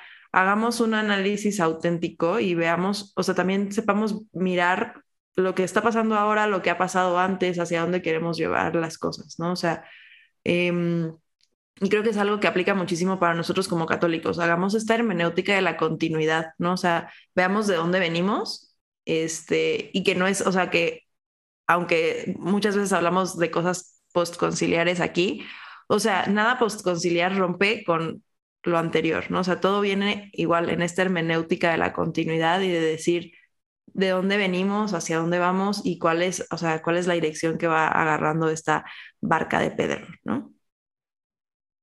Yo, yo solo me quedaría pues con la invitación de Boitigua en amor y responsabilidad, ¿no? O sea, darnos cuenta de que hay una vocación común al amor y que esta vocación eh, común al amor se puede responder de maneras pluriformes a partir de nuestra vocación personal.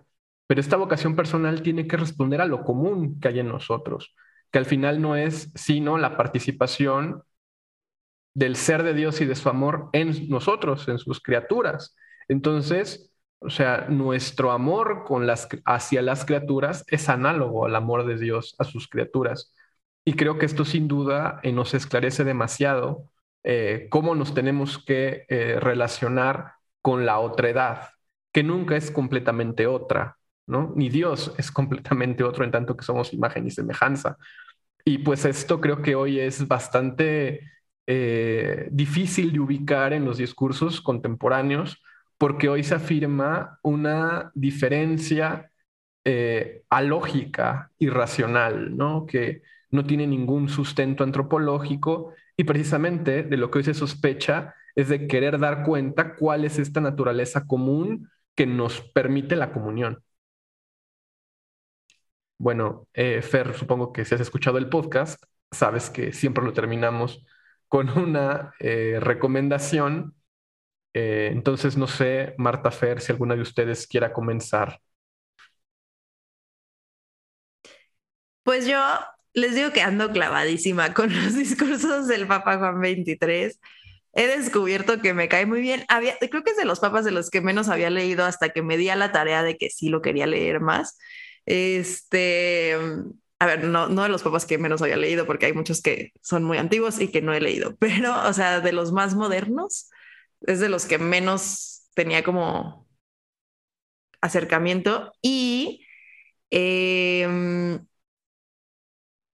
hoy quiero recomendar el, de, donde cité un cachito el discurso del Papa Juan XXIII a las delegadas de la Unión Mundial de las Organizaciones Femeninas Católicas.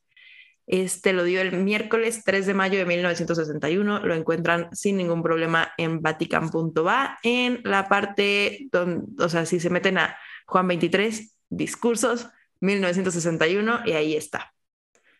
Está, está cortito, pero está súper padre y como que está muy esperanzador y muy motivante para todos los que estamos en este camino de discernir nuestra vocación como mujeres en el mundo actual. Buenísimo. A ver, a mí se me, se me venían a la cabeza como las lecturas de tres mujeres. Eh, una, más o menos contemporáneas, la mayor, las tres. Una es leer sobre la vida y los escritos de Dorothy Day. Creo que es una, eh, bueno, me parece que ahorita está en proceso de canonización y está en, en el paso de ser sierva de Dios. Y tiene una vida muy apasionante, fue una mujer súper luchadora, como en esta, en esta parte de la justicia social, pero aparte tuvo una vocación muy particular en los tiempos que le tocó vivir, ¿no? Ha sido criticada, ha sido, eh, digamos, como incluso cuestionada eh, si era demasiado radical o no, pero creo que muchas de nosotras podemos mm, reflexionar sobre esta variedad de las vocaciones en la iglesia, ¿no? Eh, otra es la hermana Prudence Allen, una filósofa que es pionera en, escribir sobre el feminismo personalista y tiene una lecturita, un articulito que, mm, que se llama El feminismo puede ser un humanismo y a partir de ahí hace una revisión súper interesante de cuáles son como las diferentes visiones del humanismo. Y, va haciendo esta, o va ligando como estas diferentes visiones también del feminismo. Entonces, problematiza incluso, o sea, muchas veces en, pues las comunidades católicas hablamos del humanismo como si todos los humanismos fueran iguales, ¿no? Y entonces tenemos, y, la hermana Prudence Allen nos, nos da como estas referencias de, bueno, el, el, el existencialismo de Sartre, él también lo puso como un humanismo, entonces no, no todos los humanismos son iguales, ¿no? Entonces digo, creo que eso nos puede ir ayudando también como para seguir reflexionando en esto. Y mi última recomendación sería leer eh, todo lo que ha escrito la doctora Feliciana Merino, de la que hablamos en, a lo largo de, este podcast. Y además nosotros tenemos un episodio con ella y la verdad es que creo que su forma de hablar y de abordar los temas de mujer son necesarios, son súper necesarios para nuestras generaciones.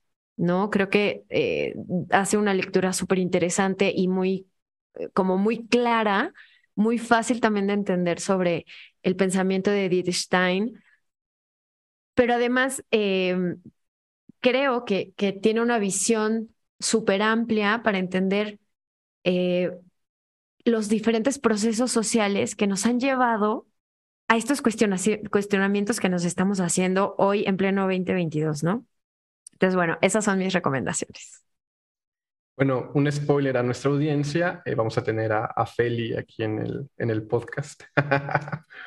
sí, bueno, eh, yo he tenido la, fortuna de, convivir con, con Feli, fui su alumno. Eh, de hecho, pues, ella fue maestra de, de Pau en el CISAF y pues he estado muy cerca de su obra, entonces yo también eh, recomiendo mucho la, obra de Feli. De hecho, iba a recomendar un artículo de ella, que es de lo más brillante que yo he leído al respecto, que es un articulito que se llama Cultura y Género, la diferenciación sexual y las teorías de roles, que, vale la pena. A ver si en el episodio con Feli podemos platicar de, este tema. Eh, pero no, eh, mi recomendación ya que me ganaron a Feli, es una novela eh, que yo creo que ha sido de lo mejor que he leído en, los últimos años, del que es para mí el pensador católico más importante de nuestros tiempos, que es sin duda Fabrice Jabad, y tiene una novela muy, muy buena que se llama Juana y los poshumanos o el sexo del ángel, que eh, lo que retrata ahí es una sociedad distópica donde ya se niega la carne y solamente se afirma el espíritu y se niega la diferencia entre hombres y mujeres, ¿no? Entonces es esta eh, sociedad que está pintada ya como la indiferencia o la indiferenciación entre hombres y mujeres y solamente hay un sexo. Y la, y la novela es muy interesante cómo va desarrollando, pues cómo esto no puede ser, simple y sencillamente, ¿no? Eh, esta novela yo la leí en francés, apenas está recién publicada en español, eh, pero vale la pena. Entonces es Juana y los poshumanos o el sexo del ángel de eh, Fabrice Haddad, que también de Fabrice Haddad pues hay muchísimas cosas que decir y, que citar. También de él vale muchísimo la pena otra obra que se llama Últimas Noticias del Hombre y de la Mujer, que creo que también plantea muy bien pues cómo se da esta situación en nuestro tiempo. Se me hace muy curioso que ya deberíamos agregar de patrono del podcast, así como a Monseñor Romero a Dorothy Day, porque verdaderamente se me hace muy curioso que esa es una persona que sale frecuentemente mencionada, ya sea en recomendaciones o en este, o simplemente durante la conversación. Entonces, yo propongo esa moción. Ya veremos si es secundada, porque nada más somos dos, entonces nada más necesitamos dos personas que digan que sí. Yo, yo sí lo apruebo, o sea, yo creo que los más mencionados son eh, Monseñor Romero, pues, bueno, en todos los podcasts de introducción. También San Ignacio de Loyola ha aparecido muchísimo en este podcast. Dorothy Day y Máximo Borghesi, o sea, también siempre inevitablemente, bueno, en este episodio no, pero también solemos hablar muchísimo de, de Máximo Borghesi. Ya los incluiremos a todos ellos en nuestro altarcito de muertos en noviembre. Sí. Y, bueno, pues muchísimas gracias, Fer, por, por estar aquí en la Conjura de los Tibios. Ojalá que podamos tener un episodio en alguna ocasión contigo y, con Pau. Creo que, que sería un, ejercicio padrísimo. Muchísimas gracias, oigan. Yo feliz de echar aquí la filosofada con ustedes y, y bueno, nos quedamos con muchas reflexiones y claro que sí, oigan, que se repita pronto. Antes de acabar, nada más, ¿cómo te pueden encontrar? ¿Cómo te pueden contactar si alguien tiene alguna duda o comentario? Pues nos pueden escribir a la cuenta de No La Típica Feminista, arroba No La Típica Feminista. En Twitter estamos como arroba no guion bajo típica. También nos pueden encontrar en Facebook, por supuesto. Están invitadísimos a escuchar nuestro podcast.